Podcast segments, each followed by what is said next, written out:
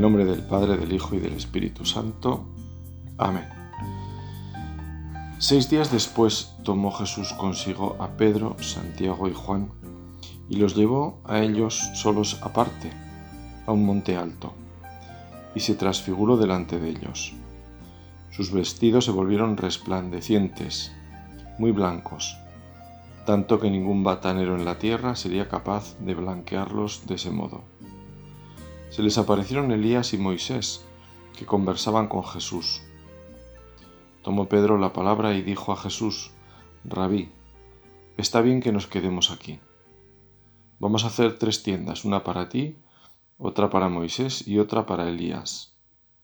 Es que no sabía qué responder, pues estaban atemorizados. Entonces se formó una nube que los cubrió con su sombra, y llegó una voz desde la nube. Este es mi Hijo amado, escuchadle. Al momento miraron en derredor y ya no vieron a nadie más que a Jesús con ellos. Hace unos pocos días una mujer apasionada por la montaña me envió un vídeo de unos minutos, pero desde una de las cimas pues más altas, yo creo que la más alta que ya había hecho, 4.600 metros, me, parece recordar. Se le veía rodeada de nubes, de nieve, por supuesto, de hielo, invadida de frío, lógicamente, pero sobre todo emocionada describiendo lo que veía. En ese lugar al que tanto le había costado llegar y en el que notaba las dificultades propias de la altura, estaba completamente vencida por la emoción. Para los que nos gusta la montaña, no es fácil describir lo que se siente en un lugar así. Yo he de decir que nunca he estado en uno tan alto. Quizá hay un común denominador en el reto conseguido, en la sensación de paz, en el silencio roto solo por el viento, en lo majestuoso del paisaje. A mí particularmente siempre me ha servido también para relativizar las cosas, ya que a esa altura todo se ve tan pequeño. En una ocasión recuerdo haber comentado esta impresión justamente con esta persona. En la Biblia el monte es un lugar siempre especial, no tanto por la altura y la belleza de lo que lo rodea, ya que las tierras de la Biblia no presentan la montaña como un reto deportivo, sino como un lugar de encuentro con Dios, que es lo definitivo y característico de esos lugares bíblicos. Eso le hacía decir a San Juan Pablo II que el Tabor representa a todos los montes que nos llevan a Dios, según una imagen muy frecuente en los místicos.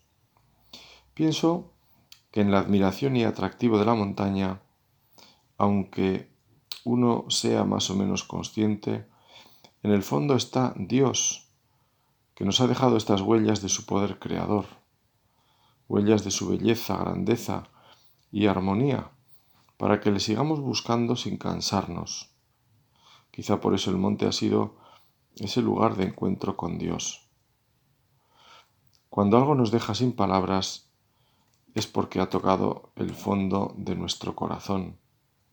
Allí donde decía San Agustín que podemos comenzar por buscar a Dios, Allí nos dijo él que le había descubierto después de tanta búsqueda por tantos caminos del pensamiento y de la vida. Tenemos que pensar en los diversos montes de la vida de Jesús como en un todo único, afirmaba Benedicto XVI. El monte de la tentación, el monte de su gran predicación, el monte de la oración, el de la transfiguración que hoy contemplamos, el monte de la angustia, el monte de la cruz y por último el monte de la ascensión. Resaltan en el fondo también el Sinaí, el Oreb, el Moria, montes de la revelación del Antiguo Testamento, que son todos ellos al mismo tiempo montes de la pasión y montes de la revelación, y a su vez señalan al monte del templo, en el que la revelación se hace liturgia. El monte como lugar de la subida, continúa el Papa, no solo externa, sino sobre todo interior. El monte como liberación del peso de la vida cotidiana, como un respirar en el aire puro de la creación. El monte que permite contemplar la inmensidad de la creación y su belleza. El monte que me da altura interior y me hace intuir al Creador. La historia añade a estas consideraciones la experiencia del Dios que habla y la experiencia de la pasión, que culmina con el sacrificio de Isaac, con el sacrificio del Cordero, prefiguración del Cordero definitivo sacrificado en el monte Calvario. Moisés y Elías recibieron en el monte la revelación de Dios y ahora están en coloquio con aquel que es la revelación de Dios en persona, termina el Papa. El propio Moisés tuvo estos encuentros con Dios en la montaña, para los que se descalzaba, porque pisaba un lugar especial. Era una forma de tomar conciencia desde lo más material de ese encuentro con el que es espíritu puro. Y nos dice también el libro del Éxodo que se cubría la cabeza, para desvelarla cuando acudía a estar con Yahvé Dios, hablando con él como se habla con un amigo. Moisés, según relata el texto sagrado, salía con el rostro resplandeciente. La luz de Dios lo inundaba y se reflejaba en él. Ese episodio nos prepara al que acabamos de escuchar. Solo que en el monte Tabor Cristo no recibe la luz de nadie, sino que muestra su propia luz, porque Él es Dios verdadero, engendrado, no creado, y de la misma naturaleza que el Padre, el Creador que por nosotros encarnó en el seno de María Virgen. Estas son algunas de las palabras con las que la fe de la Iglesia nos habla de Cristo, el Verbo encarnado. En el Tabor se hace luz sobre este misterio Jesús, el Hijo de María, es distinto no sólo por sus cualidades humanas, ni sólo por los prodigios que hace. También Pedro, testigo de esa luz, con sus palabras puso a caminar a un lisiado en el templo de Jerusalén, como nos dice el libro de los Hechos de los Apóstoles. No tengo plata ni oro, le dijo Pedro aquel pobre lisiado, pero lo que tengo te doy. En el nombre de Jesucristo de Nazaret, levántate y anda. Y tomándolo por la mano derecha lo levantó, y al momento se le afirmaron los pies y tobillos, y saltando se puso en pie y anduvo. Y entró con ellos en el templo andando y saltando y alabando a Dios. Cristo es la luz eterna, porque es la vida eterna. Cristo es la luz increada, es principio y fin, alfa y omega. Y así lo mostró por un momento a Pedro, a Santiago y a Juan. Ellos que también verían un día las llagas de la cruz, pero sólo como signo de la resurrección. Con este pasaje Jesús quiso prepararlos también a la cruz. Quiso comenzar esa relación entre la muerte y la resurrección. Si el grano de trigo no muere, no puede dar fruto. Todo este mensaje nos lo cuentan los evangelios con pocas palabras. Domina lo que se ve, como ocurre también en la vida de Jesús. Lo escucharon, pero también lo vieron hacer milagros. Lo vieron callar, callar con la cruz a cuestas. Lo vieron sus vecinos trabajar duro durante la mayor parte de su vida. Lo veían alejarse para rezar de noche a Jesús lo vemos también desde el silencio en la hostia santa. Lo vemos cuando vemos un sagrario con una vela encendida que nos indica que allí se ha reservado la Sagrada Eucaristía, el misterio del cuerpo y sangre del Señor, que está silencioso para este ruidoso mundo, pero cercano si nos acercamos con ojos de fe. A Jesús se le escucha pero se le ve. Los Evangelios, con su sobriedad, nos resumen la impresión que dejó aquella subida al monte en Pedro. Qué bien se está aquí. Evidentemente Pedro no estaba en el nivel de las sensaciones puramente paisajísticas, por decirlo de alguna forma. Pedro estaba expresando algo que no acertaba a definir.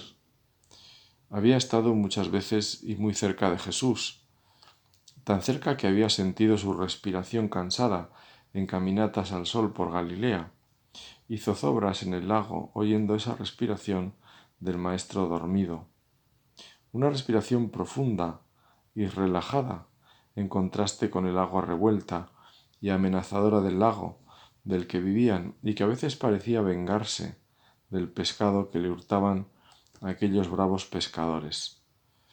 Pedro no se atreve a decir nada de Jesús. Estaban atemorizados los tres, dice el evangelista. No comenta nada de lo que pensó al ver a Jesús refulgente. Esa luz de Jesús se hizo silencio en Pedro. Yo soy la luz del mundo, había dicho. El que me sigue no anda en tinieblas, sino que tendrá la luz de la vida. Son unas palabras que vienen inmediatamente a mi memoria con música, escuchadas como oración en tantos funerales, el recuerdo de esa luz que es Cristo, cuya presencia simbolizamos en el cirio pascual que brilla en recuerdo de la Pascua junto al cadáver de esa persona por la que rezamos.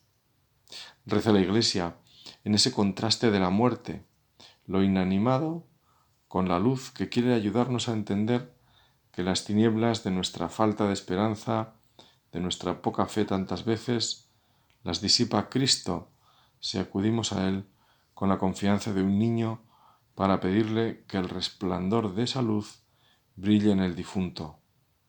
Dale, Señor, el descanso eterno y brille para él la luz eterna, decimos. Pedro, Santiago y Juan habían visto la luz eterna en el tiempo. La luz que era Cristo se les mostró por un instante que debieron grabar en sus corazones. Pero ¿cómo somos, Señor, que se nos olvidan las cosas? No muy distintos de aquellos tres que elegiste para que te acompañaran, como en tantas ocasiones. Son los mismos a los que Jesús llamará más tarde para compartir otra experiencia con Él, la de su agonía en el huerto de los olivos.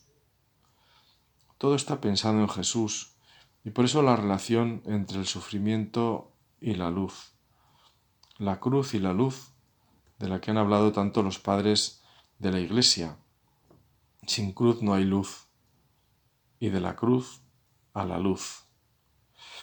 Qué luminoso nos resulta esto en los momentos de oscuridad por las por la contradicción de cualquier género. No debemos perder ese horizonte de la luz que nos espera al final, no solo la luz eterna, sino que esa luz que es Cristo está ya iluminando ese acontecimiento para vivirlo de un modo nuevo. Una persona que estaba pasando por unos momentos de especial dificultad me comentó en una ocasión que había pensado ofrecer ese sacrificio a Dios, así limpiamente a Dios, a Cristo y a la Virgen María, fueron sus palabras. Me comentó emocionado que se le había ocurrido, que a ver qué me parecía. Lo primero que pensé cuando me lo estaba contando, conociendo a esa persona, es que no se le había ocurrido exactamente a él, sino que se lo había inspirado el Espíritu Santo.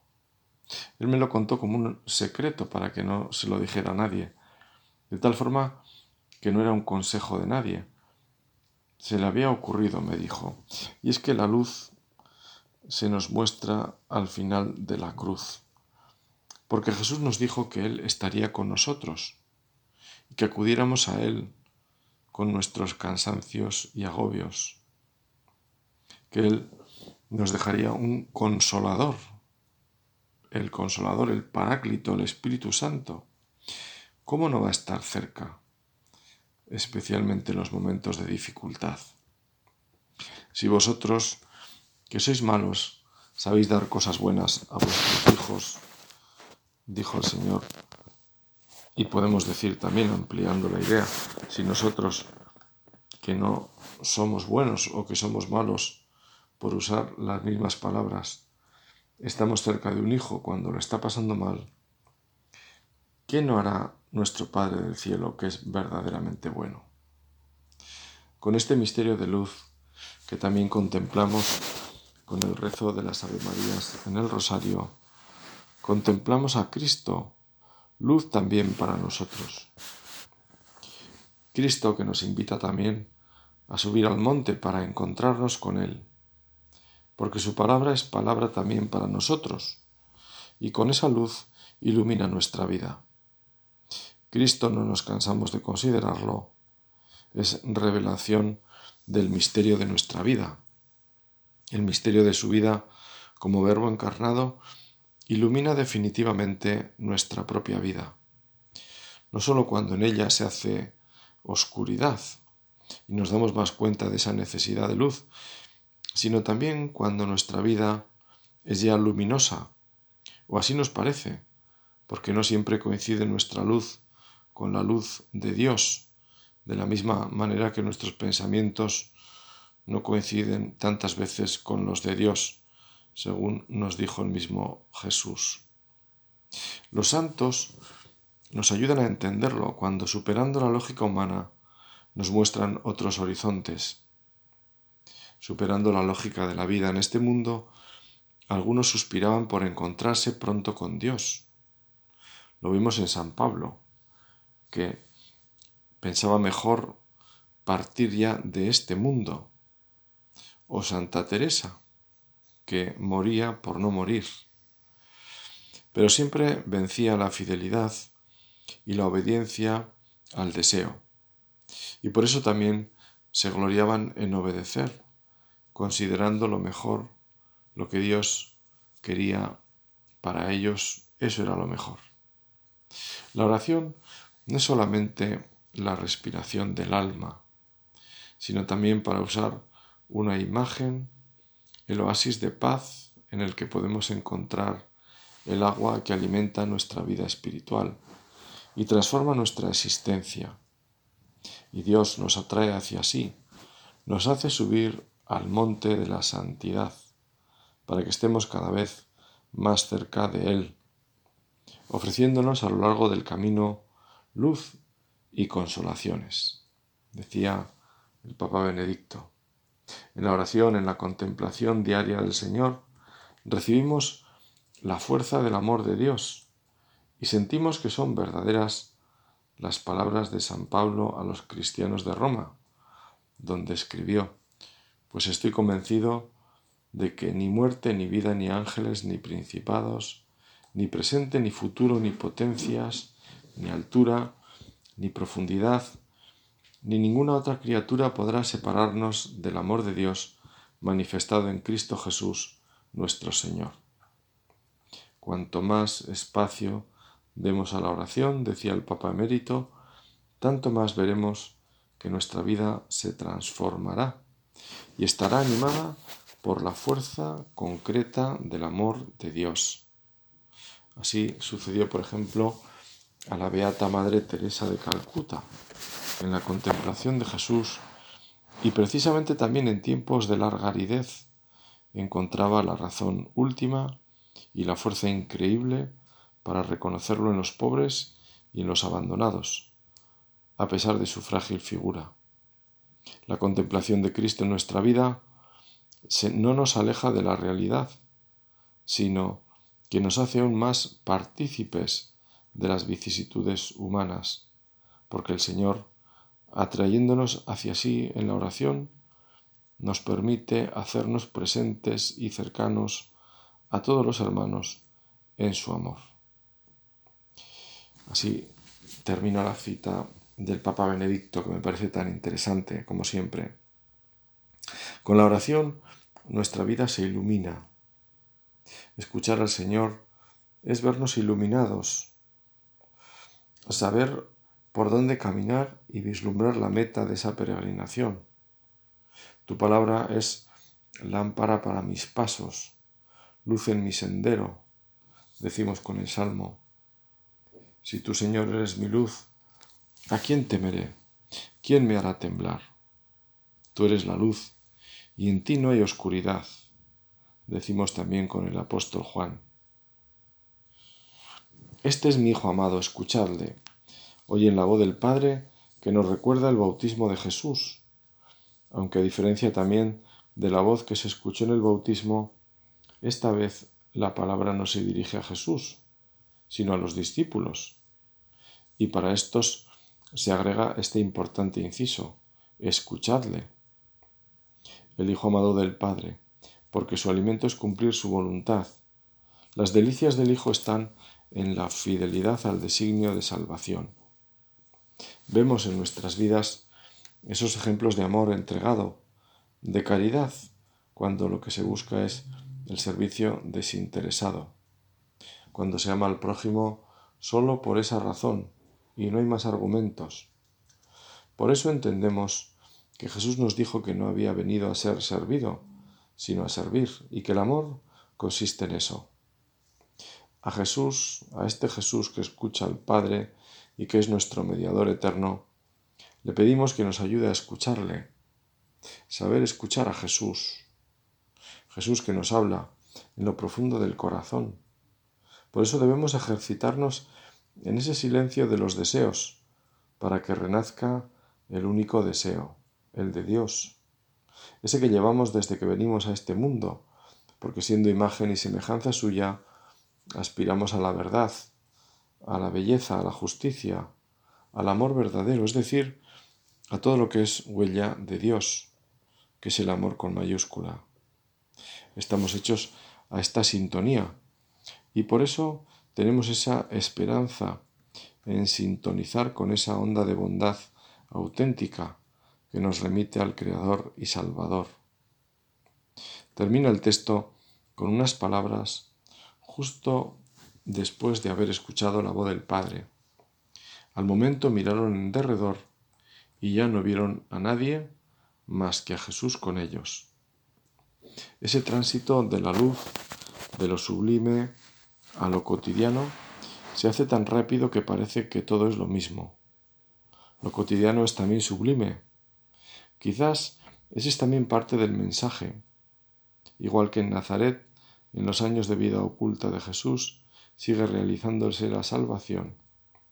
El Padre sigue mirando al Hijo enviado, sigue estando con él, porque Cristo y el Padre son uno también en el taller de José. Ese es su Hijo amado, al que también se le puede escuchar ese mensaje que la Iglesia nos recuerda. El trabajo es lugar de encuentro con Dios. La vida ordinaria es lugar de encuentro con Dios. La voluntad de Dios debemos cumplirla también en las cosas del vivir diario. Así las vivieron en Nazaret, en casa de José. Y se quedaron solos con Jesús, el mismo que subía con ellos al monte, cansado por el esfuerzo, vuelve a estar como al principio, como siempre. Nada brilla como antes, pero las impresiones de ese día las guardaron en el corazón. Seguían viendo al mismo que habían visto refulgente. ¿Verían a Jesús de una forma distinta a partir de ese día? ¿Comentarían entre ellos este encuentro en la montaña, ya que el mismo Jesús les mandó guardar silencio sobre el mismo? ¿Qué pensarían?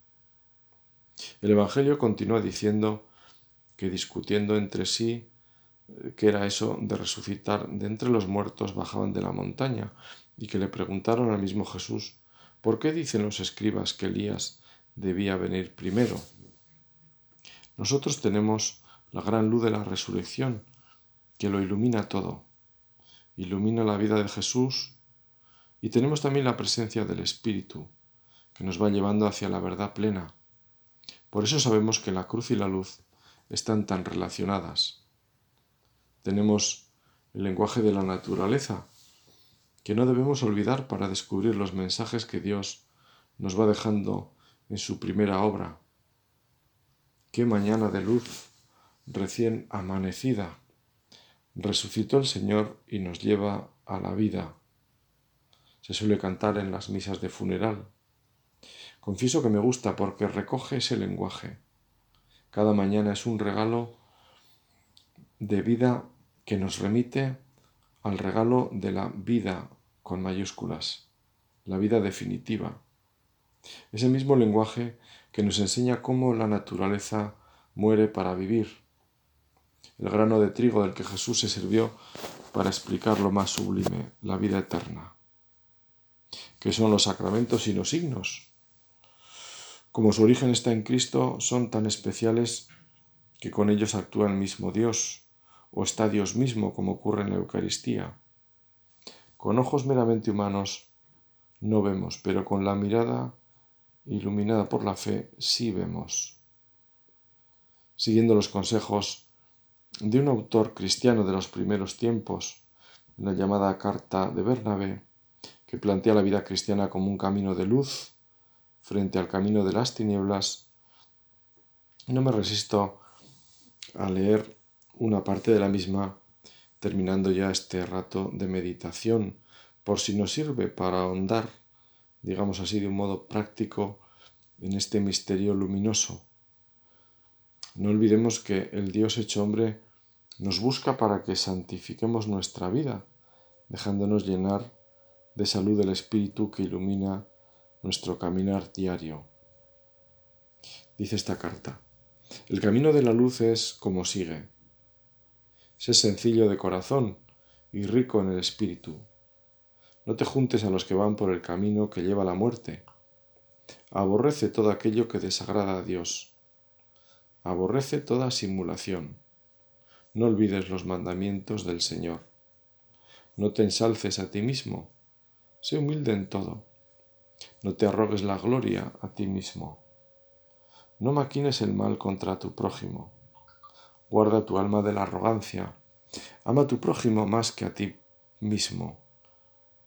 No cometas aborto, ni mates tampoco al recién nacido. No descuides la educación de tu hijo o hija, sino enséñales desde su infancia el temor de Dios.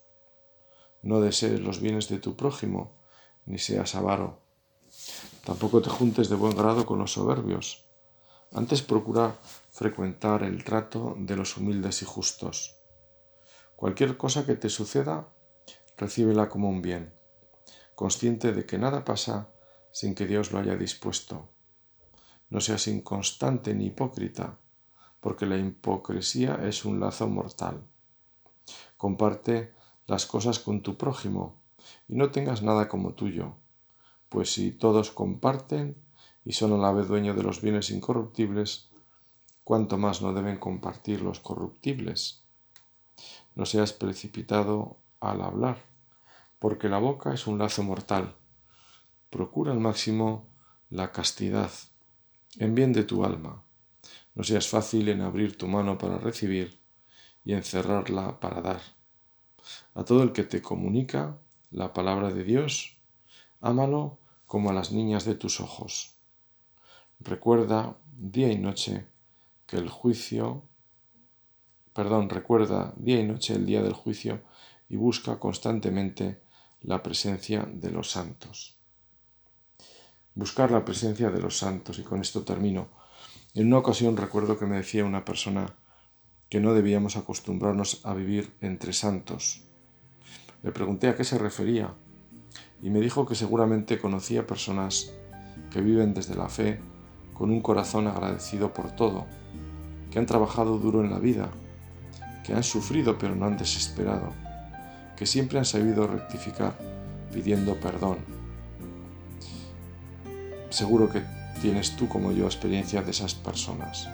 Son también luz que reflejan la luz con mayúscula que es Dios.